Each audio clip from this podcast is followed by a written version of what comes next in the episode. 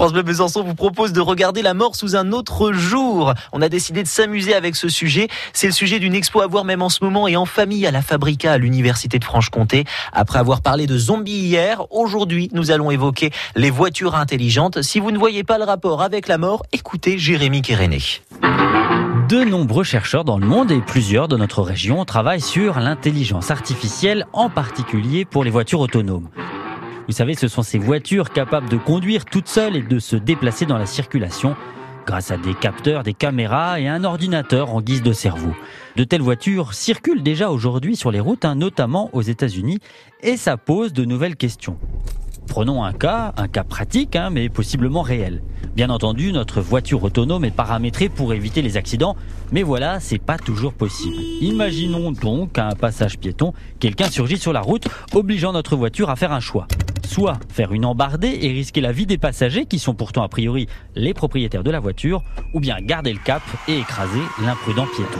Autre dilemme encore, si la voiture doit choisir entre un groupe de piétons à droite et un autre à gauche, doit-elle rapidement faire le calcul du nombre de gens impactés et choisir les moins nombreux Ou bien quoi Les plus jeunes Les plus vieux? Bien entendu, hein, contrairement à nous, ces choix, l'ordinateur de la voiture intelligente doit les avoir paramétrés avant que la question ne se pose. Et puis tiens, qui décide? Le constructeur de la voiture? La sécurité routière? Le garagiste? Le propriétaire? Bref, les voitures intelligentes posent de très nombreuses questions éthiques. Pour les soulever, pour lancer le débat, des chercheurs ont mis en place une plateforme sur Internet. Leur idée est proposer aux internautes de donner leur avis.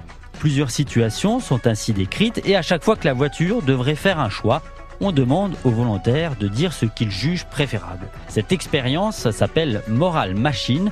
Vous la trouverez facilement sur Internet hein, si vous voulez y participer, mais évitez plutôt hein, si vous n'avez pas envie de vous retrouver face à ce genre de dilemme.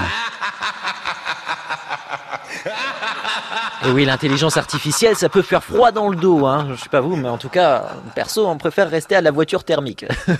Quand l'intelligence artificielle a le droit de vie ou de mort, à retrouver cette chronique de la mort qui tue en podcast sur francebleu.fr.